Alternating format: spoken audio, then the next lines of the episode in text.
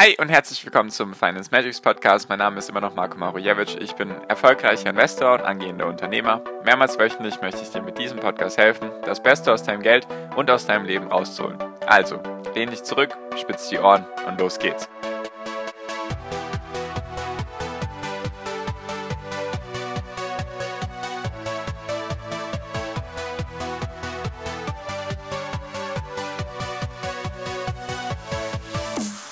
Steuerentlastung, die Spekulationsfrist wieder einführen, Aktienrente, also die gesetzliche Aktienrente und vieles mehr hat die FDP in ihrem Wahlprogramm aufgezählt.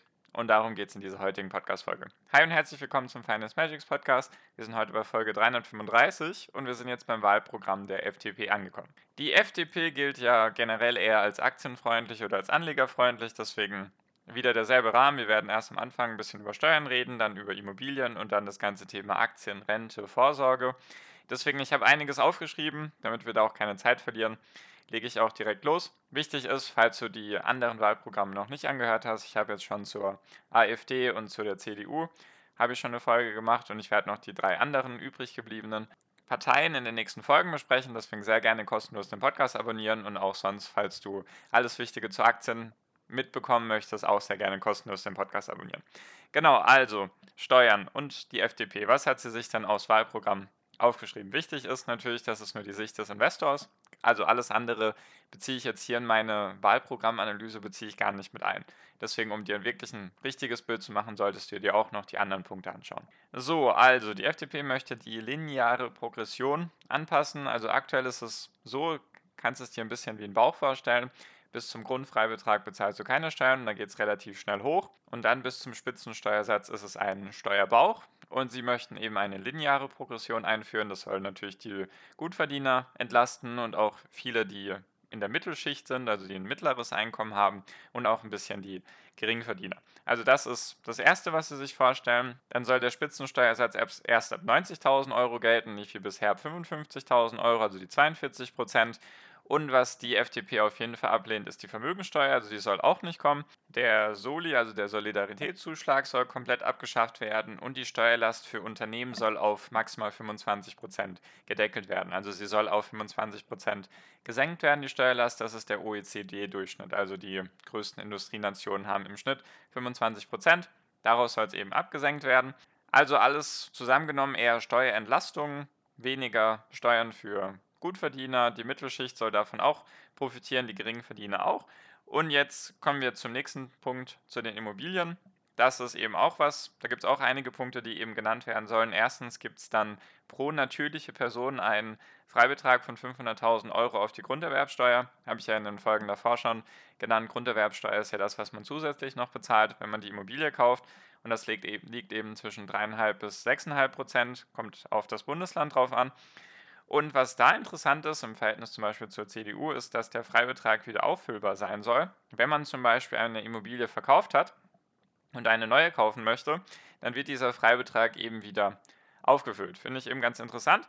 Dann, es soll keine Mietpreisbremse geben und auch keinen Mietendeckel. Es soll eher mehr das Angebot gefördert werden, weil die FDP schreibt in ihrem Wahlprogramm, dass der Mietpreisdeckel oder die Mietpreisbremse und der Mietendeckel bisher nicht zu erhöhten Angebot geführt haben, sondern eher das Angebot verringert haben. Und das ist ja nicht der Sinn und Zweck von dem, von dem Ganzen. Deswegen sollen sie mehr das Angebot fördern oder möchten sie mehr das Angebot fördern. Das soll zum Beispiel dadurch passieren, dass die lineare Abschreibung, also das, was man pro Immobilie pro Jahr abschreiben darf, soll eben von 2 auf 3 Prozent erhöht werden. Das heißt also, man darf mehr vom Immobilienkaufpreis abschreiben, was dann zur Steuerentlastung führt. Wenn man dann eben einen höheren Betrag bei der Immobilie abschreiben darf, dann muss man weniger Steuern bezahlen. Deswegen wird das ganze Thema Immobilienkauf dann auch interessanter.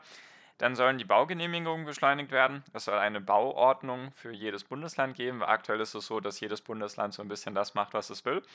Und da soll es eben harmonisiert werden, also dass zum Beispiel Serienbauwohnungen oder Serienwohnungen oder Wohnungen, die einfach einen Standardprozess haben, dass das eben harmonisiert werden soll auf jedes Bundesland, also dass alle Bundesländer denselben Standard haben.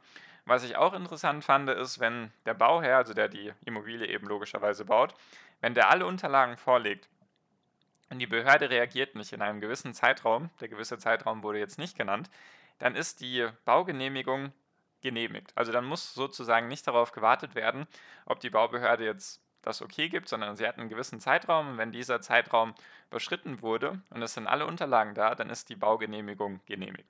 Das würde die Baubehörden sicherlich nicht erfreuen, weil sie dann unter Zugzwang wären. Nur für die Bauherren könnte das dann eben dazu führen, dass schneller Immobilien gebaut werden können. Und genau, also interessante Punkte auf jeden Fall zu den Immobilien. Und jetzt der dritte Punkt, das ganze Thema Aktien, Rente, Vorsorge und so weiter. Da gibt es viele Punkte, deswegen gut aufpassen. Und falls das interessant ist für dich, diese Folge bisher, würde ich mich natürlich sehr freuen, wenn du das auch an deine Freunde oder Familie oder Bekannten weiterteilst, die das eben interessant finden könnten. Sorgt eben dafür, dass jeder zumindest mal die Sicht des Investors sich ein bisschen anschauen kann. Ist natürlich nur ein Teil vom Wahlprogramm und sollte, ist natürlich auch keine Wahlberatung hier. Nur würde mich freuen, wenn du das einfach an die Leute weiterteilst, von denen du denkst, dass sie das interessieren könnte. Genau, also der wichtigste Punkt bei der Aktienrente oder beim ganzen Thema Aktien, jetzt habe ich es auch schon vorher genannt, ist, es soll eine gesetzliche Aktienrente geben, so wie schon die CDU das vorschlägt, eben von die FDP möchte 2% vom Bruttoeinkommen soll in einen Staatsfonds fließen. Dieser Fonds soll dann eben, kann man sich vorstellen, wie so ein MSCI World oder eben der norwegische Staatsfonds. Habe ich ja schon jahrelang gesagt, dass ich nicht verstehe, warum der deutsche Staat das nicht eben umsetzt. In Norwegen funktioniert das super. Das funktioniert einfach so, dass die Überschüsse vom Staat in diesen Staatsfonds investiert werden und der dann eben in Aktien anlegt, in Immobilien und in Anleihen. Und da wäre es dann so in Deutschland, dass 2% vom Bruttoeinkommen in diesen Staatsfonds fließen sollen. Und fast das Wichtigste, würde ich sagen, was wahrscheinlich für uns Anleger am allerwichtigsten ist, dass es eine Spekulationsfrist wieder geben soll. Das war vor 2008, 2009 war das der Fall. Da hatte man die Möglichkeit, wenn man ein Jahr die Aktien gehalten hat, dass man sie nach einem Jahr steuerfrei verkaufen konnte. Also egal wie viel Gewinn man damit gemacht hat, da war dann auch der Freibetrag vollkommen egal, sondern es ging einfach darum, ein Jahr halten, nach einem Jahr steuerfrei. Jetzt soll es eben wieder eine Spekulationsfrist von drei Jahren geben, was ich trotzdem voll in Ordnung finde. Einfach weil drei Jahre, wenn du langfristig orientiert bist, dann sind drei Jahre, denke ich, relativ schnell vorbei. Deswegen die Spekulationsfrist von drei Jahren soll eben wieder eingeführt werden. Und der Sparerfreibetrag soll deutlich angehoben werden. Da gab es jetzt leider wiederum keine Zahlen, nur er soll auf jeden Fall deutlich angehoben werden. So, also wir haben einmal die gesetzliche Aktienrente, das ist eben dieser Staatsfonds, wo 2% vom Bruttoeinkommen reinfließen sollen. Also das soll nicht, es sollen nicht 2% mehr Sozialabgaben stattfinden, sondern einfach, ich glaube, aktuell zahlt man so um die 9,5% vom Bruttoeinkommen, zahlt der Arbeitnehmer in die Rentenversicherung ein und davon sollen dann eben 2%, also sagen wir mal 7,5 Prozent fließen dann weiter in das normale Rentensystem mit dem Umlageverfahren und 2 Prozent sollen dann eben in diesen Staatsfonds rein. Das ist Punkt Nummer 1, also eine der Säulen, die sich die FDP überlegt hat. Die zweite Säule soll dann die betriebliche Rente sein. Da soll es die Möglichkeit geben, wenn man aktuell eine Betriebsrente hat oder die bespart, dass es eben die Möglichkeit geben soll, die Aktienquote zu erhöhen, wenn man das möchte, mit einem Opt-in, Opt-out-Verfahren. Das heißt dann, man kann sagen, so, ich würde gerne noch mehr in Aktien investieren. Wenn man das nicht möchte, ist das jedoch auch kein Umstand oder kein, kein Nachteil. Also man kann sich sozusagen entscheiden, möchte man auch bei der Betriebsrente mehr in Aktien anlegen. Wie genau das dann funktionieren soll, weiß ich tatsächlich nicht. Jedoch ist es einfach so, ich habe, wie gesagt, keine Berührungspunkte mit betrieblicher Rente. Deswegen für die, die davon betroffen sein sollten oder die eine betriebliche Rente haben, die könnten sich dann darüber informieren, was das dann heißen sollte. Und der dritte Punkt ist, also die dritte Säule von der Altersvorsorge ist ein Altersvorsorgedepot, so hat es jetzt die FDP genannt. Das soll einfach das Beste aus der Riester-Rente, der Rürup-Rente und dem 401k in den USA kombinieren. Und zwar soll es das Beste aus der Riester-Rente, also da soll es dann Zulagen geben, zum Beispiel wenn man Kinder hat. Dann die Rürup-Rente ist ja zum Beispiel gut, wenn man dann Steuervorteile dadurch hat. Das soll alles kombiniert werden und dann noch die Flexibilität und die Renditechance von dem 401k. Habe ich auch schon öfters gesagt, was das ist. Das ist einfach, einfach ein Depot. Kann man sich vorstellen wie sein Rentendepot. Da kann man dann vom Bruttolohn, das auch immer gut ist, wenn man sich dann Steuern spart, kann man eben von seinem Bruttolohn einen gewissen Betrag investieren, der auch dann in Aktien und ETFs und andere Anlageformen investiert werden darf. Und in den USA ist es zum Beispiel so, bis 60, also würde man diese Aktien, bevor man 60 ist, würde man das eben schon ausbezahlen, zahlt man ganz normal regulär die Steuern drauf. Wenn man dann 60 ist, kann man sich auszahlen und zahlt keine Steuern drauf. Was ich eben sehr positiv empfinde, einfach weil sich der Staat dann weniger um die Rentner kümmern muss, wenn die eben schon ihr, ihre gesetzliche Aktienrente haben, was ja dann dazu kommt, vielleicht noch die betriebliche Rente und das Altersvorsorgedepot.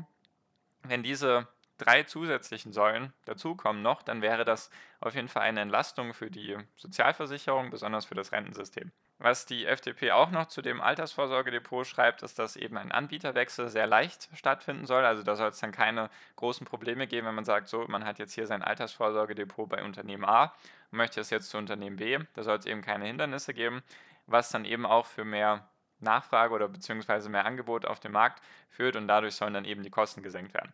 Das sind eben die Sachen, die sich die FDP jetzt mal dazu vorgestellt hat. Was auch vielleicht noch interessant ist für einige, ist eben, dass Selbstständigen die Wahlheit gegeben werden soll oder die Wahlfreiheit gegeben werden soll, ob sie in die staatliche Rente einzahlen wollen oder nicht. Und dass Mitarbeiterbeteiligung einfacher stattfinden soll. Das heißt also, Mitarbeiteraktien zum Beispiel von den klassischen großen Unternehmen wie VW, Daimler und SAP, das soll einfacher stattfinden. Und was auch interessant ist, was ich gar nicht wusste, dass das in Deutschland so ein Umstand ist, dass Leute oder dass Startups einfacher Unternehmensbeteiligung an ihre Mitarbeiter abgeben können. Weil wenn zum Beispiel jetzt Startups in Deutschland ihre Talente, also ihre Mitarbeiter an sich binden wollen, dann ist das wohl voll der Umstand, wusste ich gar nicht. Und das soll eben vereinfacht werden, weil in den USA ist es zum Beispiel normal, dass man eben seine Bonuszahlungen zum Beispiel in Aktien bekommt oder dass man einen Teil des Gehaltes in Aktien bekommt oder dass man direkt zum Einstieg schon mal ein Aktienpaket bekommt. Und in Deutschland scheint das wohl alles ein bisschen schwieriger zu sein. Und dadurch haben die deutschen Startups und die deutschen Unternehmen Probleme damit, Talente an sich zu binden, weil, sage ich mal, Talente, also gute, gute Mitarbeiter, die wissen dann natürlich vielleicht auch von ihren Qualitäten oder denken sich, okay, wenn dieses Unternehmen stark steigen sollte in der Zukunft, dann möchte ich daran beteiligt sein in Form von Aktien. Und das soll eben vereinfacht werden, dass dann erst Steuern auf den Verkauf von den Aktien stattfinden. Ich weiß, wie gesagt, nicht, wie das bisher funktioniert. Ich nehme an, dass es relativ kompliziert ist. Deswegen, das soll auch noch verändert werden, also dass da eben Talente leichter an Startups, an deutsche Startups gebunden werden können, damit sie dann eben diese Leute halten können. So, und noch etwas, was ich interessant fand, was ich vielleicht nicht in der Gänze verstanden habe. Und zwar ist es so, dass die FDP von einem 5 mal 1000 Euro Startbonus spricht. Der interessante Bonus ist, dass wenn man diese Aktienrente starten sollte, dass man da erstmal 1000 Euro Startbonus kriegt, also diese, dieses Aktienrente-Depot. Oder ich, ich bin mir jetzt gar nicht sicher, ob sie das Altersvorsorgedepot meinen mit diesem 401k oder die gesetzliche Aktienrente, die sie sich vorstellen. Ich glaube, sie reden von der gesetzlichen Aktienrente, dass man da eben schon 1000 Euro vom Staat geschenkt bekommt. Und für jedes weitere Kind oder für jedes Kind und dann jedes weitere Kind sollen noch einmal 1000 Euro Boni reinfließen in diese Aktienrente. Und der Freibetrag soll dann pro Kind noch einmal um 1000 Euro erhöht werden. Jedoch bin ich mir bei diesen Zahlen nicht ganz sicher, ob ich es richtig verstanden habe. Also es das heißt einfach, die gesetzliche Aktienrente, wo man dann 2% vom Bruttoeinkommen einzahlt, soll dann eben mit 1000 Euro Startguthaben stattfinden. Und für jedes Kind sollen dann nochmal 1000 Euro dazukommen. Und auch zusätzlich, wenn man Kinder hat, soll dann der Freibetrag, also der Sparerpauschbetrag, soll dann auch um 1000 Euro erhöht werden. Das ist eben hilfreich, denke ich, für Leute, die jetzt vielleicht nicht so viel verdienen, dass sie da schon mal einen Startbonus kriegen, damit sie dann eben in MSCI World investieren können und auch natürlich, dass das schmackhaft ist für die Leute, sich damit zu beschäftigen oder das zu machen, dass sie da eben merken, okay, interessant, vielleicht hatten sie ja noch nie Berührungspunkte mit Aktien oder mit Investments, dass sie eben sehen, okay, das funktioniert so und so. Also das wäre meine Erklärung davon. Sehr gerne, falls ich das falsch verstanden habe, mich gerne korrigieren. Sehr gerne einfach mir ein WhatsApp schreiben oder in meiner WhatsApp-Gruppe. Ist wie gesagt der erste Link in der Podcast-Beschreibung. Und was jetzt auch noch interessant ist, was die Parteien davor eben noch nicht besprochen haben, war das ganze Thema Bargeld und Kryptowährung. Und zwar möchte die FDP das Bargeld erhalten. Also sie möchte es nicht verbieten oder irgendwie von der Bildfläche verschwinden lassen, sondern sie möchte das Bargeld erhalten und Zusätzlich dazu möchte sie die Kryptowährung fördern. Sie möchte einen gesetzlichen Rahmen schaffen, also Sicherheit und Vertrauen eben, einen Rahmen schaffen für Kryptowährung und die Blockchain. Und sie möchte diese Technik, also die Kryptowährung und die Blockchain-Technik, möchte sie fördern und weiterentwickeln. Also es ist tatsächlich die einzige Partei, die ich bisher vorgestellt habe, die dann auch noch was zu, zu Kryptowährung gesagt hat und auch zum Thema Bargeld. Ist sicherlich auch für einige interessant. Also kurz zusammengefasst, es sind sehr, sehr viele Punkte sehr anlegerfreundlich, also es wären keine negativen Punkte dabei, also dass es den Anlegern schlechter geht. Es soll zu Steuerentlastungen führen. Die Spekulationsfrist von drei Jahren soll eingeführt werden. Der Sparerfreibetrag soll erhöht werden. Die Altersvorsorge ist der FDP sehr wichtig, weil es gibt einmal die gesetzliche Aktienrente, dann soll die betriebliche Rente gefördert werden, dann soll es das Altersvorsorgedepot geben und dann noch Mitarbeiterbeteiligungen sollen vereinfacht werden. Also auf jeden Fall viele Punkte, die dafür sprechen würden, dass es den Anlegern besser geht danach, also dass sie besser gestellt sind danach. Sie wollen eben das Bauen vereinfachen, dass eben die Genehmigungen nicht mehr nur von der Baubehörde abhängen, sondern wenn man alle Unterlagen einreicht, dass es dann eben einen gewissen Zeitraum gibt und dann ist die Baugenehmigung da. Das finde ich eben alles sehr positiv, deswegen bin ich gespannt, wie sich das entwickeln wird und wie viel davon dann auch eventuell umgesetzt werden kann, wenn die FDP eben in der Koalition sein sollte. Genau, wollte ich einfach mal mit dir teilen, weil jetzt auch ein sehr umfangreiches Programm und von einer Partei, die eher anlegerfreundlich ist. Nächstes Mal machen wir dann, oder die nächsten drei Parteien kommen dann in den nächsten drei Folgen. Und genau, falls du dich da mit anderen austauschen magst oder eben mit mir, sehr gerne den ersten Link in der Podcast-Beschreibung anklicken. Würde mich freuen, wenn wir uns da in meiner WhatsApp-Gruppe sehen. Und immer am Ende wünsche ich dir jetzt noch einen wunderschönen Tag, eine wunderschöne Restwoche. Genieß dein Leben und mach dein Ding. Bleib gesund und pass auf dich auf und viel finanziellen Erfolg dir. Dein Marco. Ciao, mach's gut.